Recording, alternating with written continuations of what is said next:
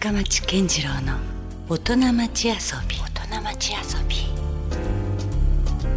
さあ、えー先週に引き続きまして今夜もスタジオに遊びに来ていただいているのは株式会社ボーダーレースジャパン代表取締役社長の田口和成さんです。今夜もよろしくお願いします、はい、よろしくお願いします。まあ先週はですねあの社会起業家として、えーまあ世界各地含めてまあ全部で今23社関連する会社があってはい、で世の中の社会問題をまあ事業としてちゃんと成立させていこうという取り組みをはい、されているということがね。はい、しかもそれが嬉しいのがなんか福岡なんでしょ？これ拠点がそうですね。会社としては。福岡が最大拠点にはなってますね。これはやっぱり基本的にその福岡をまあヘッドクォーターということをまあ今後変えるつもりはないという考え方ですか？うん、そうですね。一応会社は東京で始めた会社なんで、あもともと東京で始まったんですね、うん。で東京が一応本店登記であるんですけども、まあやっぱり自分はもう福岡で住みたいと思って帰ってきたんで、うん。えー福岡から離れるつもりがないんで今新しく作ってる会社は、まあ、みんな福岡に来てあの一緒にプランニングしたりとかするんで、うん。まず福岡で立ち上げるっていうことが多いんで、うん。はい、今後も、はい、福岡メインだと思います。なるほどね。いやだからそういう田口さんの存在をね僕はもっとやっぱ地元の人にも知ってほしいなっていうね気持ちがあります。ね。あの先週もちょっと触れましたけど、まあ、日経ビジネスではすでにですね世界を動かす日本人50人の中の一人に選ばれてるね、えーいうところもありますからまだまだこう実はでも地元で知られてないところもあるかなと思って、うん。まあ、だから今夜こうやってまあね先週に引き続き番組に引きずり出してしまってるわけではあるわけですけども。まあそんな田口さんのね今夜はまあ B 面遊び心うん。まあ、遊びとかについてね、まあ、より田口さんのまあプライベートな部分っていうのが、えーちょっと聞きたいなと思ってはい。いるんですよ。わかりました。であの何か趣味とかあります？趣味はね釣りですね。あ釣り、はい、釣り。はい釣り名の浜だもんね。漁港があるじゃないですか。明良浜漁港はね釣れないんですよねそうですか、それがじゃあ原点ではないんだ。名の浜にいたことがでもですね。水流にはまる。あでもねそれはそうですおっしゃるとりですね。僕小学校の時から僕はあのう浮き釣り竿と浮きを持って学校に 学校に持って行ってたんで、ですか、はい、学校の帰りに友達と一緒に釣ってでそのまま釣れたものを炙ってですね、食べて帰ったりしてたんで、なかなかワイルドボーイですね。うん、なんか好きだったですね、家の風呂とかでもこの浮きと森の関係をずっとこう。結構探求しながら。探求しながら。一番感度のいいあの浮きと森の関係をちょっと、おう やってたのを今思い出しましたね。えー、じゃあやっぱりそれは環境もありますよね。名の浜ってやっぱ海に近いし。あそうですね。はいはい。そういうところから割とね子供でも歩いてポッてこう釣りに行こうと思ったら行けるし、はいはい。じゃあ子供の頃から結構釣りっていうのはやってたんですか？やってましたね。もうそういうさっきの話でそうですよ。ねあのー大好きですね。学校行くのにも釣り竿持っていた。僕らのクラスはみんなみんなとかあの男の子たちは好きで、うん。あの誕生日プレゼントとかみんな浮きとか重りとかをプレ、えー、そんな感じだったんですか？はいはいはい。じゃあもう友達も釣りが好きみたいな、友達でみんなで釣りしてましたね。へえはいなるほど、じゃあそれは今も結構継続してるんだ趣味としては。今はもうやっぱり好きなんですよね、うん。時間がなかなかうん。あれでやっぱり仕事に持っていかれてますかやっぱり？持ってかれてるとこあるんですけど、うん。あわよくばと思ってもこう夜なあの夜中たまに出かけてったりとか、うん。はい。あのーちょっと隙を見計らって釣りに行ったりとかしてますね。なるほど。はい、なんかもっとちょっと突っ込んだ話になるかもしれませんけど、田口さんってあの独身ですか？結婚されてるんですか？あ結婚していてうん。あの子供3人いるんです。あ子供3人もいらっしゃるんですか、はい、あということはどうなんですかね？じゃああまりこうそんなにあの自分がね釣りに行けばいいっていう感じでもなかったりも今やうん、してしまうのかな、そうですね、まあ、家族といるのが好きなんで、うん。あのー週末は家族とどのくらいプライベベートな時間で取れてるんですか？あでも僕はあの週末はまあどうしてもっていうことを除いてはうん。もう必ず休んでますし、うん。平日もうん。基本的には会社は7時消灯って決まってるのであの残業ははなかなか、まあ、あまりしないという。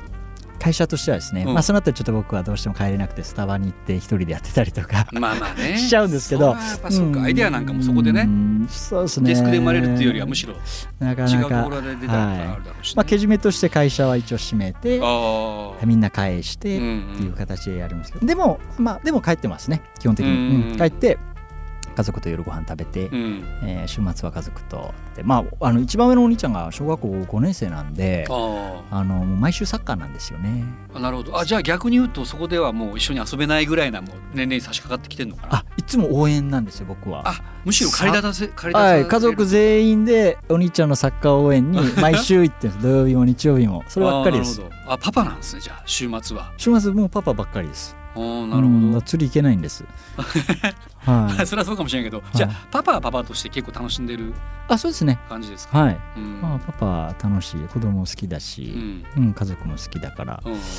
うん、家族とばっかりいますね。なるほど。じゃあその何かそのプライベートに家族でよくするっていうのはその例えば子供のサッカーを応援するって今話ありましたけど、そうなんですよね。家族旅行とかそんなことはやらないんですか、家族旅行はですねまだほらいろいろこう家族でいろいろ一緒にやりたい時期時期でもあるじゃいないですか。やーやりたいこといっぱいあって、ん。もう隙を見つけては旅行に行きたいって思ってるんですけど、うんうん。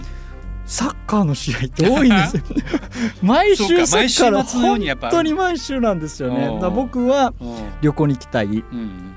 で家族で旅行行きたい。でキャンプも行きたいんですよね、うん。キャンプしようとか言うんですけどやっぱなかなかサッカーがいやまあじゃあお子さん自体がもうかなりじゃあサッカーにどっぷりハマってるとも言えるわけですねはいサッカー大好きなんで、うんはい、やっぱ子供中心なんで、うん。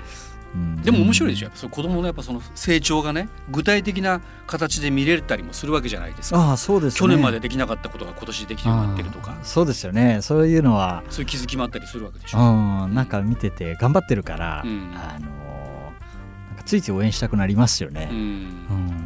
それはじゃああ上の子が今サッカーにハマ。そうですね。うん。はい。じゃあその下の二人の、下の子はですねフラダンスやっててうん。女の子なんですけどあ2番目は、うん。うん、はフラダンスやってるんでフラダンスはフラダンスでたまにこううん踊りがあったりとか。そんなちっちゃいの頃からフラダンスやるんだ。それ自分で言い出してるんですか？そうだと思いますおねーサッカーはもう近くで公園でやってたチームの、の見て入りたいって言い出したし、ん。下の子も多分フラダンスなんか目撃して入りたいって、うん。な僕らからこれやれっていうことはないんでなるほど。あの多分言ったの。じゃあもうそれぞれ結構もういろいろもう自立し始めてるぐらいなそうです。感じもあるわけです、ね。はい、なるほど。うんじゃあどうですか？そのプライベートで言うともうほぼその家族に対する時間を使っていると、そうですね。うん。でもじゃあいいパパだからそんなあれでしょ？そのまあパパ仕事ばっかりしてとかっていう感じには見られてないのかな？今でもね下手したらほらそんなお父さんいっぱいいるでしょ世の中。はいはいお父さはいんも全然家にいないとか、ああそれはないですね。あの僕は一応近所のあの奥さんたちからは、なんかあのおおとお父さんは受験勉強中なのってこう奥さんは言われてたりするぐらいどういうこと？学生に見られてるんですか？学生に見られてるんですよね。いやなんかあの谷口さん確かにちょっとね、あの年齢より若く見える、そうそううん。格好もなんかこう学生みたいな感じなんでで自転車がボロボロなんですよ僕は。普段あんまりこうスーツも着ないタイプスーツも一切着ないんで。余計学生っぽいわ、もう学生でこの前もサッカーのお母さんがう僕の通勤姿を目撃したみたいで奥さんに連絡したみたいで謎だったりするんだよ。あの人は何をしてる人なんパパはなん。か勉強中なのとかって言っていう謎の人な感じで、うん。で週末になったら朝から子供とサッカーしてたりとかするんでみたいな。あの人仕事してんのかなっていう、ん。そんな感じみたいです。へえすごい。じゃあ本当の田口さんの実態を知ったらちょっと驚くかもしれないですね。いやーまあ実態は別に何でもないですけどでも一応仕事はしてるっていうことは伝えたいと思ってます、うん。なるほどね。それってどうなんだ？田口さんの中でオンとオフなんですか？それともなんかどっかねその家族との一緒に過ごす時間がどっかでまたこう仕事につながる何かこうヒントを着想する場になっていたりとか。あどうどうなんだろう？ーその考えてないのかな？その家族と過ごす時は仕事のことなんて。まあ考えてないですけど、うん。どこ行ってもやっぱりなんかあこのデザインはいいなとかその旅行行っても、はいはい。ここにこの壁の模様はこれじゃない方がいいなとかすぐ言い出すんあですよね。やっぱそれは自分がこう、うん。デザインとかマーケティングとかやるところに常にこう仕事やってるんで、やっぱポッと拾っちゃうんですよね、うん自分だったらこうするなとかってすぐ言い始めたりするんで、うんあのこうすすぐオーバーラップしますね、なるほど。う。ん。うん。だからオフっちゃもう、まあ、はっきりとオフだし、ん。でもでも意外とオフだからこそそうピュアにああそうですね。着想を得たりという、はいはい。ことだったりはする素敵だなとか、うん。ああこれうん。使えそうだなみたいに、ん。なんかついつい思っちゃったりする、うん。まあ、そういった意味ではちょっとしたワーカホリックなとこあるかもしれないです。なるほどね。まあその少年時代から釣りが好きだったって話ですけど、その子供の頃から今に至るまでに他になんか趣味っていうか自分の中でこう好きなこととか夢中になったこととかっていうのはありますか？夢中になったことねありますかねあのー僕はすごい単純なうん。実は人間なんで、まあ、小学校の頃は野球やってたんですよね。野球少年、野球少年ですよね。で中学校も野球っていう部活でやって部活で。ああはい、なるほど。だったらもうあのー甲子園行くっていうふうに言って。まあまあ結構どっぷりなる。どっぷりになるタイプなんですよね。なるほど。だから小中学校軟式なのに、うん。僕公式で練習してたりとかあもうすぐ高校野球イメージもうして。高校野球イメージしてやっちゃったりとうんうんかするぐらいっていう。うんうん。でここまあそれで高校は別に野球で行ったわけではないので、うんで高校入ってもうなんかこう、えー野球部見に行ったらなんかすごい弱そうな感じで、うん。なんか遊びみたいな感じだったね。なんかこんなんだったら俺嫌だなと思って、ブラブラしてたら今度テニス部からうんあのテニス部来いって言って野球やってたやつはテニスが上手くなるとかで騙されて 行ったりしました。テニス始めたら高校から始めたくせにいやプロを目指そうとかっておいうー。でまたこうテニスハマるタイプなんやね。ハマるタイプなんですよ。で本当に、うん、なんかそういう、まあ、単純なんですよね。うんまあまあだから高校時代はテニスだけしかやってなかったうんっていう感じなんで。でも一方でなんかあれでしょ勉強も好きだったんでしょ？だって西南から早稲田とか行ってるからいやいやいやせそんななんかやっぱり地頭良くないとなかなかいけないですよ。勉強が好きだったことなんて一回もないですよね。そうなんですか。はい。受験勉強とかあんまりやった記憶ないんですか？はい。あのいややったんですけどね、うん。これあんまりこんなラジオで言っていいのかちょっとわかんないですけど、うんこの際も何でもそうですね。あの実はそのす推薦でね僕はあの大学に受かると言われてたんですよ、はいはいあの早稲田大学にうん指定推薦枠っていうのは西南がそういうの。あるんですよ、ちょっとそこが悪くてなるほど。ちょっとあのやっぱ体育教師がですね最後田口はダメあいつは推薦できんと。いうこう いわゆるちょっとした成績とかそのテニスのうん。成績とかこういわゆるそういうちょっとうん。そういう中ではん。まあいいとこう他の先生とか含めていいってうん。もう受験勉強も全くしてなかったんですよ。だからまあうん。僕それで行こうかなぐらいな感じで。推薦で行けばいいやと。いいやと思って夏前ぐらいにうん。なんかあのそんなこと言われて雲行き怪しいと。雲行き怪しいと。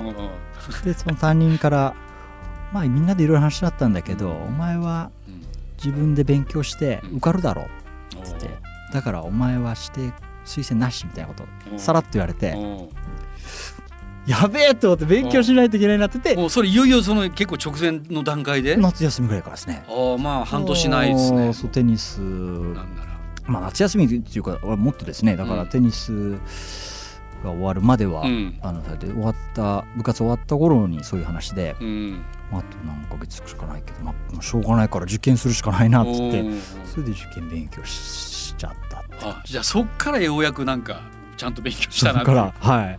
へえそそううなんだ。なんですよ。なるほど。うん。うん。まあそれでもちゃんとねそれ元気で受かったんですか？そうですね。大したもんはじゃないですか。いいややればできる子じゃないですか まあうんでも大変でしたよねもう、まあそうですか。うん。まあ、親もですね、うん。塾とかいくつってもあのあのなんかお金かかるから、うん。あんまりいっぱい授業とか受けないでみたいな感じだったんで、うん、なんかそういう衛生予備校みたいなところで、うん。自習室だけできるみたいな感じでこうやって、なんかそんな感じであんまりこう受験勉強は。そうなんだ。うん。なんかピュアに育ってますよねだからね。そういう意味ではね。あ単細胞なんで僕は完全に、うん。もうこれって言ったらこれっていう感じだね、うんだから受験って言ったら一応受験だけ、うん。たった数ヶ月ですけど、うん。まあ受験だけ頑張ったしみたいな、うん。でもなんかそこのピュアさがね今の仕事につながる田口少年のなんか原点みたいなところもちょっとだけなんか分かった気がし深まさんみたいうん。にいろんな経験してるかっこいい大人になりたいんですけどすごいですよ。地本当にね。味猛量ですよもういろんなもうなんかね経験してますから僕も。そうでしょだからうん。羨ましいなと思って今回この呼ばれてうん。深町さんの方でちょろっと見てかっこいいなと思って。いやいやもう全然ですって。いや本当になんかいやあの手この手で生き延びてきただけですよ。全然喋ることないなと思っていやいつまんねビジネスマンだなと思っていや僕からすれば逆でだから田口さんみたいな年齢でねよくそんななんか自分のビジネスを成功させるだけでもね、うん。ある種ちゃんと周りも評価するし大変なことなのに、うん。そこだけじゃない満足せずに、ね、自分が世の中に対して何が、うん。ね貢献できるかということを真剣に考えしかもそれをボランティアという形ではなくてうん。しっかりとこうビジネスにね構築するというそんなこと僕は全く考えも及ばないです。それはす好きでやってるんでねあの、まあね。あでもそこは共通してるかも。僕も、はい。僕も。だからねあの正直やっぱりお金の価値観ではなくて、はい。やっぱりそう音楽という原点があって、うん。でそこをなんかね何かこう自分がその音楽をずっとピュアに思う好きでい続けるために、うん。なんかこうしうまくこう仕事と絡められないかなとか、うん。そういうことだけを考えてますね、なるほど。うん、だから今で言うともう福岡をどれだけ音楽都市にしてやろうか、へえ。そういうことが僕のなんか一つのあのビジョンなんですよ。そうなんですか、いうん。やそういう話って面白いじゃないですか、うんうん。聞いてる方って、うんビジネスの話しても何も面白くないんで。あうん。なんかねそういった意味でーうん。あのもっと幅広い幅幅身につけたいなといや思ってでも田口さんといえば本当ある種得意なビジネスマンですよ僕からすれば、んうん、だからそこはこのマネーというそのそこの価値観ではなくて。それはそうですね。ね。あお金お金言ってる人は一番つまんないですそう。よねだからどれやっぱ音楽もそうなんだけど、うん。そのどれだけこう周りのなんか人の気持ちをね幸せにできるかとかう、んそこにやっぱり快感を感じるうん。やっぱりものだったりするわけですよ、はいはい。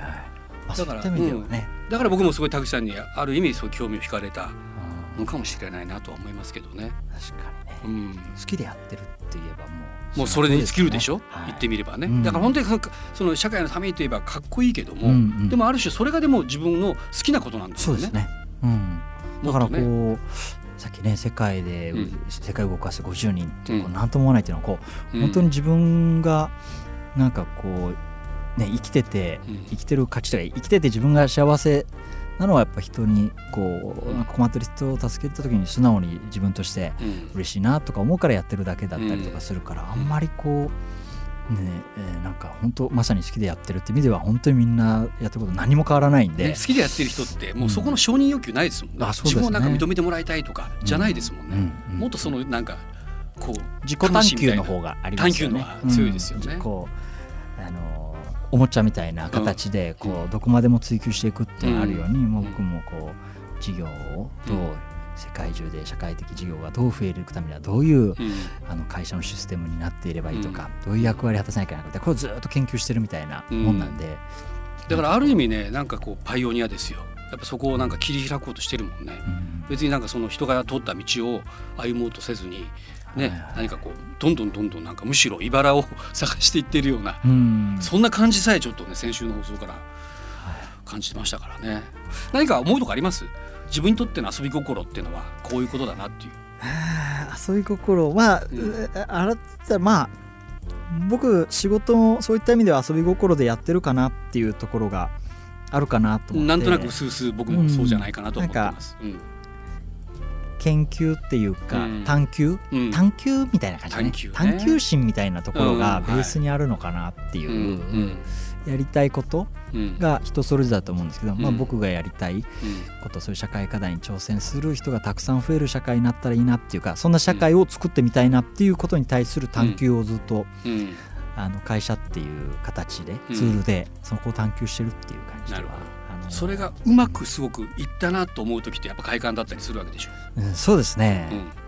まああんまりうまくいかないんですけどね、だいどうですか？やっぱトライアアンドエラーという。かトライアンドエラーばっかりですね。あそうですか。はい、うん。だから満足したこと一回もないですし、うん。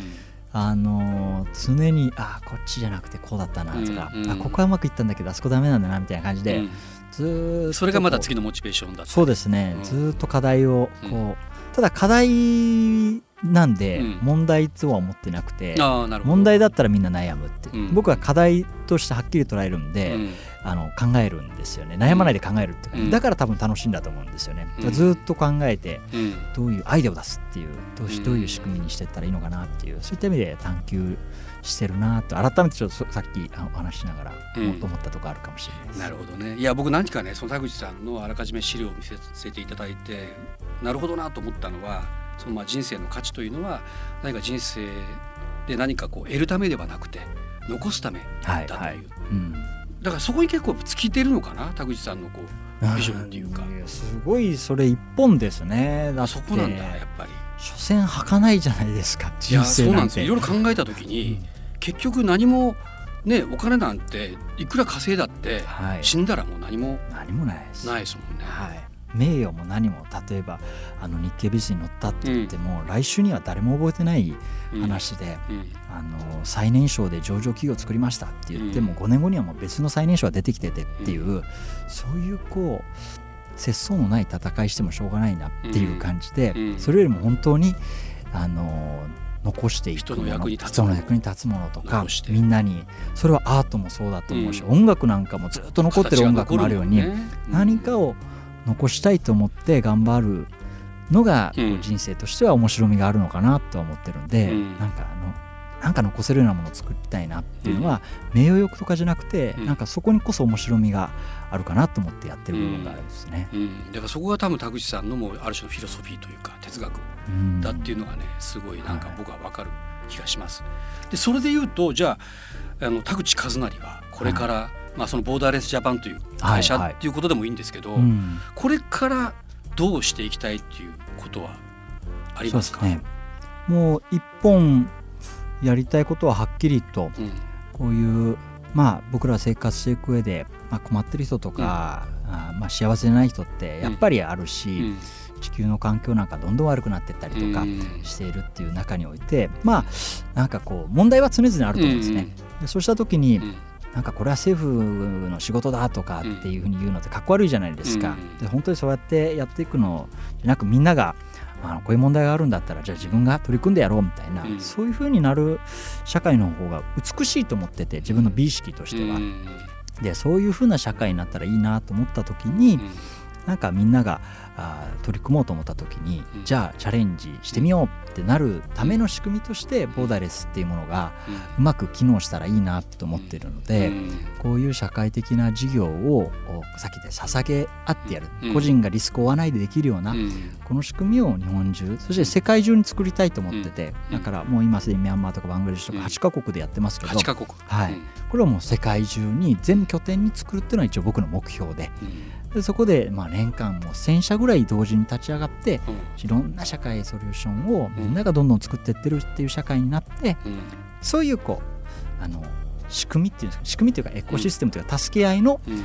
コミュニティみたいなうん。形が仕組みを伴ったコミュニティみたいなのが出来上がれば僕は一応死んでいいかなっていうか。本当の意味でのだからボーダーレスになった時がっていうこうんとですよね。だと思いますね。だから日本だけでやろうとも思ってないしうんでも自分が世界中に行ってやろうと思ってなくて、うん。こういうようなみんなが助け合って、うん。まあ僕らは恩送りって呼んでるんですけど人が助けん。自分が起業するときに助けてもらった、だから自分が利益出るようになったら次の人を助けるために自分がお金を出してになろうっていう,、はい。ん。そういうこう恩送りという仕組みっていうものを広げていって、うん。これが残ったらいいなと思って、うん。そしたらみんなが助け合っていくっていう、その時に別にボーダレスがそれをやってますとか、うん。まあもちろん僕がやってますなんてそんなことは全然どうでもよくて、うん。そういうこうみんな助け合っていく仕組みがいいなと思ってるんで、うん。だからこの仕組み自体を今研究してやってるんですけど、うん。これはあのどっかでちゃんと発表したいなと思ってて。なるほど。だからで田口さんがいなくてももう機能していくような、ボーダレスじゃない人にも実は使えるよううん。に仕組みとして、うん。そのシシステムとしてですね作ってみんなが使えるようにしたいなと思ってるんです。すごいね。それがまたシェアされていくとが一番いいんじゃないかな。しますよね。はい、ううん。んボーダレスなんてねなんか、うん。うん、結局みんな入るわけないしだけどうん。この仕組み自体は僕いいんじゃないかなと思ってるんで、うん。いろんな人たちのコミュニティでこういう助け合いの仕組みができたらいいんじゃないかなと思って、それを広げたいなすごい。だからその世の中のいろんな問題はある種田口さんの考え方でいうと自分ごとだし、はいはいはい。その自分ごとをさらに今度はみんなのうん、形にしていくというね。そうですね。自分事として捉えた人たちがうん。お互いに助け合ってうん。形にしていくっていうことが、ね、そこにだからその自分ごとと言いながらエゴじゃないわけだもんね。はいはい。これはでもすごいですね。それが本当に体系的になんかしっかり出来上がった時っていうのはうん。もしかしたら田口さんのおかげで世の中が実際動いてたりとか良くなっているうん。ことになる可能性あるもんね。なったら少なくとも今毎日頑張ってるうん。意味はあったかなと少しぐらいやっぱ思えるかなっていう、ううん。んなんかそそこは少なくとも目指してはいますね。なるほどね、あのまあそれがある種もしかしたら随分先の話でいよいよ自分がこの世を去る時かもしれないけども、はいはい。その時にちょっとした手応えがね。やっぱりそこがね、うん。今あの死ぬ時に、うん。あの人があの生まれてきたからちょっと社会良くなったねって言われるような人にはなれたらいいなと思いますよね。なるほど、うん。う。んそこがあの一応人生としての目標ですかね。そっか。じゃあそのビジョンとしてはもうそこなんですね。うん、最終的に。そこですね。うん。はい。まあ、あとはね家族みんなうん幸せにう、まあまあもっと個人に変えると そこはもちろんね、はいはい。そのぐらいのエゴはあっていいでしょう、はいはい。自分の家族ぐらいね幸せにできないと。だって逆に言うとねそんな世の中とかその社会自体をねあのよくできたりもしないでしょう、うん。やっぱり結局、まあねね。やっぱり目の前の人を大切にしないとダメですもんね。うん、なんかやっぱそこで自己犠牲になってたらなんか僕はちょっとねやっぱちょっとなんか残念だなと思ってしまうんですよ、うん。やっぱそこも幸せであってほしい、そうですね。やっぱ楽しくうん。やらないと、ね。あの意味ないと。ね。あの人ものすごいなんか楽しそうやったけど、でもなんか偉い世の中もね随分なんかあの人のおかげで、うん。ようなった場合って、ああそうですね。ね、なるのが僕一番それ美しいというか、ああそうですね。まあ、そう難しいと思うけどねそれはもちろん、はい。全方位的にだからそれを考えなきゃいけないっていうのはね、ああそれはそうかもしれない。うん、あでもそのハードルぐらいなんか。か俺あの田口さんの話聞いてたら、い。この人やもしかしたらいけるかなっていうかね。ああでもやれるんやないかなってちょっと期ねさっ待したいき言ったように好きだからやってるって意味では、うん。そういう風になれる可能性あるかもしれないですね。ね原点であり、はい。はい。まあ、それがエンジンでもあるっていうところがそこだから、頑張ります。ね。うんなるほどね。いやいやちょっとちょっとすごい僕が逆にあの刺激をもらいました。おかげさまで。すみません。すごいなあんかうんなんかありがたかったな。いますうん。でもまだまだでもこれからですねじゃあね。これからです。ね。もうもうえやりたいことの1%もできてないです。もう全然。ね。これからです。世界を動かす50人に選ばれてしまったけど 日本人としてね。何もまだ動かしてないんで、うんこれから動かしていけるようにならないといけないです。ということですね。いやでも本当楽しみです。これからもちょっといろいろ田口さんのまあボーレボーダレスジャパンの活動も含めてちょっとまだまだ注目していきたいと思うし、まああの福岡というねはい。場所でこういうことをやってる人がいるんだということがまあすごく僕にとっても刺激を受けました。ありがとうございます。ね、2週にわたって本当ありがとうございます。いやなんかねだからすごいもう今までの活動ももちろんですけどもなんかこれからがまだちょっと楽しみだなというのがねすごいまたありますね。ありがとうございます。うん、でなんか田口さんみたいなまた若い人たちが出てきてくれることがなんかあのちょっと今どうかしたら本当問題だらけだし、うん。えーどなんかネガティブになる、ね、場面もあったりするんだけどもあ待てと。まだまだちょっとチャンスはあるし、でなんかこう田口さんを訪ねることでね何かもしかしたらこれからのまた人生の扉が開く人がいるかもしれませんから、はいもしかしたらこのラジオを聞いてる人なんかもねうんあじゃあちょっと自分もなんかちょっと一回ちょっとボーダレスジャパンはい。なんか覗いてみたいなとか田口さんとちょっと触れてみたいなというはい。人は歓迎してくれますか、歓迎です歓迎です。もう毎月1社ぐらいあの立ち上がってますから。うんこの社会的な事業やりたいと思ってる人共感共鳴した人ははい共感してくれた人はもう、ぜひ来てください。門を叩いてくれはいはいということですね。はい。じゃあそういう人はあのボーダーレスジャパンの何かホームページとか？あホームページにはいいろいろ載ってますので。SNS とかも発信とかされてるんですか？はい、フェイスブックとかあのインスタインスタなんかはですね、うんあの実は結構現場のうん活動とかの様子が見よりれてじゃあリアルなその場面、はいはい場面がリアルタイムでわかると。面白いんじゃないかなとは思ってます。なるほど、はいじゃあよりちょっと深掘りしたい方はぜひそこをね、はい